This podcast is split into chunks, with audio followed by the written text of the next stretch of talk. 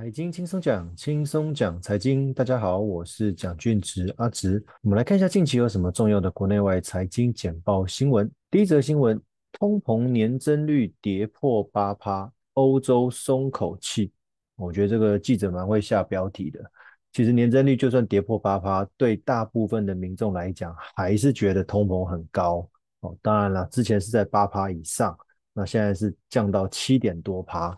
但是我觉得民众应该是没有感觉说这样子的降幅有比较轻松吧，因为对欧洲来说，旁边在战争嘛，那再加上之前疫情一个连锁的影响，导致到目前为止他们整个通膨的压力还蛮大的，所以他们现阶段说老实话，欧洲民众在生活上面能省则省。简单说，整体的欧洲经济是不好的。啊，因为通膨的关系，大家都在缩衣节食，想办法能够把钱存下来，能够省下来，才能有办法继续过他们的日子。好了，讲到通膨那么严重，就看到第二则新闻，他们的鹅肝酱少吃，橄榄油省着用，欧洲人越来越穷了。哦，所以其实这个对前一则新闻标题的松口气来说，其实还蛮讽刺的，因为过去欧洲习惯的享受生活。哦，不管是美食啊，什么旅游之类的啊，但是因为通膨的关系，再加上失业率也飙高，所以他们在生活上面变得开始跟过去不太一样了，比较能够懂得什么叫做缩衣节食。那也因为如此，所以导致他们整个的经济表现不太好。不过就投资来讲，目前的股市表现并没有来的想象中那么糟。不过之前有跟各位提到过，其实世界各国都有存在着一样的问题，因为热钱流窜的关系，股市的表现跟实体的经济有蛮大的一个落差。好，在这个新闻叫做全球商品指数连续下跌，经济衰退的警铃响。其实有些人会开始去参考这样子商品的指数哦，那商品当然就分很多类啦，你有什么贵金属的啊，有这些农作物的啊，原物料的啊都有。那近期这些指数下跌呢，表示这样子的需求减少。简单讲就是，当一个东西大家都需要的话，它的价格一定是越来越贵，因为大家都需要它嘛，大家都在抢嘛。那反过来说，今天这样的东西需求越来越少。哦，大家的需求量越来越低的话，它价格就自然会下跌。那这样子就表示经济的表现不是那么好哦。所以其实从二零二三年年初开始到现在，哈，也已经八月份了。那整个经济的表现都一直处于不太好的状态。刚刚有讲，但是股市的表现很多甚至还在创新高，所以两个会有一点逻辑上面会有点不太一样哦。那不过。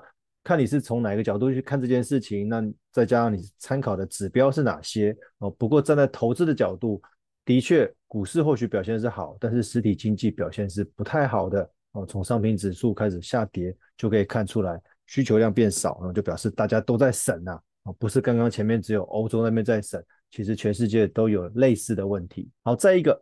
全球热浪来袭，经济损失不容小觑。这个我想大家也应该很有感。那这个天气部分的新闻我也讲了好几集了，从前一阵子的非常非常的热，然后到到现在就是洪水，很多地方淹水。那在有些地方就是干旱啊。其实每一个地区的极端气候变化都不太一样。那这个往往是。过去可能很久很久没有发生过，但是陆续在这几年开始慢慢觉得好像变成常态了。为什么一下大雨就会淹水？为什么一缺水可能就缺了好几天、好几周？那不然就是很热的时候，可能连续一两周都很热。那这个前面也提到，因为温室效应的关系，南北极的冰块融化，那我整个海水变多，那极端气候也就跟着变多。那这个影响最大的就是经济。为什么？因为这个关系到，尤其是农作物这一方面、粮食这一方面，因为这些都是靠天吃饭的。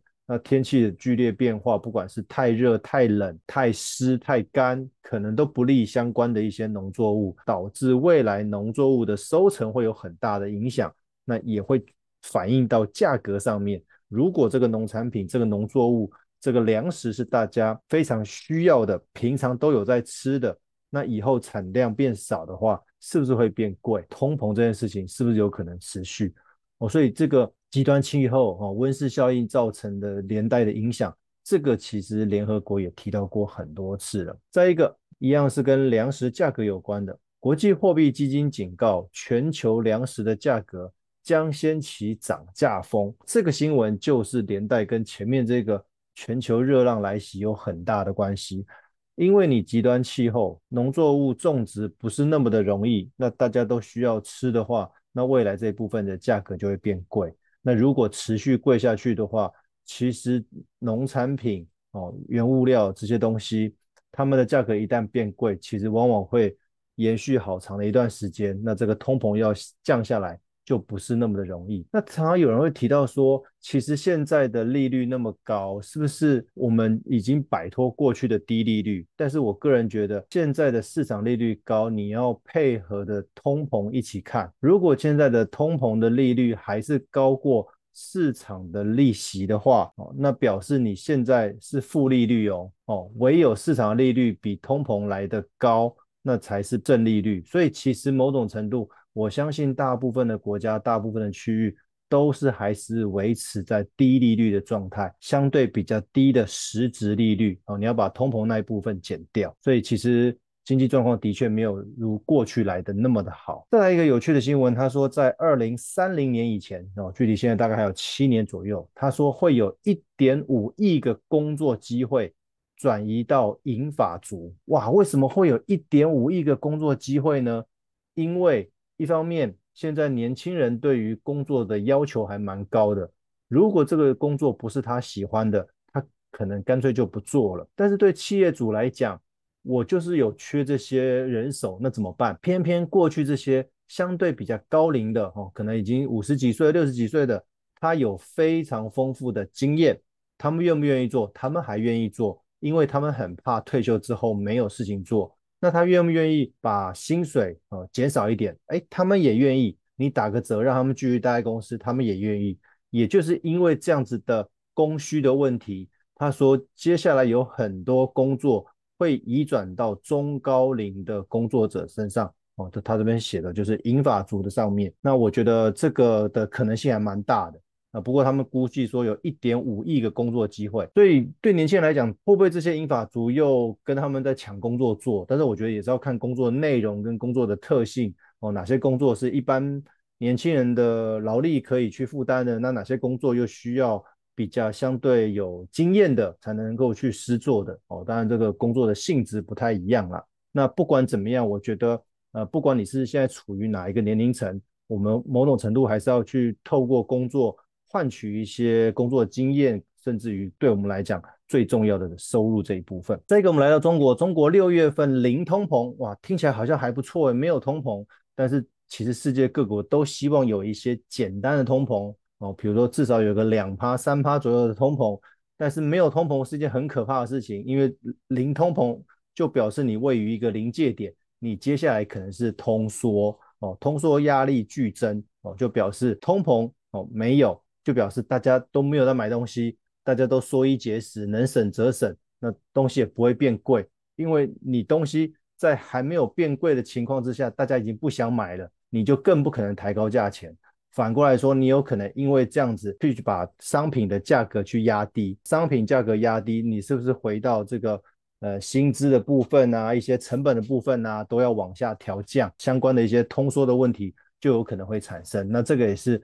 各国的央行不乐见的哦，他们很害怕通缩。你今天通膨，我有可能透过升息来抑制。那通缩呢，有可能降到零利率，大家还是不愿意买，因为这个是一个刻板的印象呢，觉得东西好像变贵了，那我还是尽量省点用的那种感觉。好，我们回到台湾，升息效益，以防养老的利率飙破三趴哦，因为很多。长辈他可能身上有房地产，但是他没有足够的现金做退休规划、做退休生活的使用，所以他只好把房子抵押给银行，就是所谓的以房养老。哦，不过这个抵押给银行，当然你每个月拿到的生活费有一部分等于是利息嘛。那因为过去这一年全球在升息的关系，随着利息的比重变高了。换言之，你透过以房养老这个政策。你能够拿到的实际退休生活费用是变少的。也因为如此，很多有房产的高龄长辈就会想说，我到底要不要用这样子的政策？因为他他会觉得我好像被银行吃太多利息了，搞不好之后换出来我可以使用的退休生活费用没有我想象中来的那么多。哦，所以因为这个升息的关系，当然如果未来有机会降息的话，我相信这以房养老的政策就能够持续，搞不好更多中高龄的长者愿意办。但是目前的利率是高的哦，所以申办以房养老的人变少了。有趣的是什么？有趣的是我看到另外一则新闻，他说一点五六五趴，他说新版的青年安心成家房贷超低利。现在很多年轻人说买不起房子，那所以政府就很多各式各样的那个。低利贷款的政策啦，一点五六五趴，其实算真的很低耶。不过话说回来，买新房子只需要大概一点五、一点六的借贷利率哦。那今天如果你是要退休的，把房子抵押给银行，它利率却超过三趴，哎，好像哪里怪怪的。但是我觉得这个是两件事情啊。哦，因为对这些中高龄来讲，他们持有房子或许也好一段时间了，那中间房子大概也有增值的空间嘛。那也因为增值。或许以房养老可以让他换到比较多的退休的生活费用哦。那但是对年轻人来讲呢，它的利率算低哦，可能一点五、一点六趴。可是买房子毕竟是一个很大的东西，你需要花的资金也相对比较多一些哦。除了头期款之外，你之后每个月的月付金哦，所以你如果今天房子买的比较贵一点的话，它这个数字基数只要大，你乘以一点五六五趴。其实换算下来，你每个月要还的本金加利息也蛮可观的哦。有时候常常就是因为这样子的现金流没有办法嘎过来，所以这部分对年轻人来讲，还是回到我们在购物之前，先不管利率给到多漂亮哈，我们的头期款从哪里来？那我们接下来的月付金有没有办法维持长达至少二十年以上都有办法支付这一笔钱？哦，这个在我们购物之前都可以事先算好的，不要等到房子买了才开始烦恼说糟糕，我突然发现好紧哦，我的那个现金流不够了，怎么办？哦，因为现金流说老实话，你只要高不过来的话，很容易会有新的借贷产生，然后你的负债可能就越来越多。好，以上就是近期的国内外重要财经简报新闻，跟各位分享到这边，谢谢。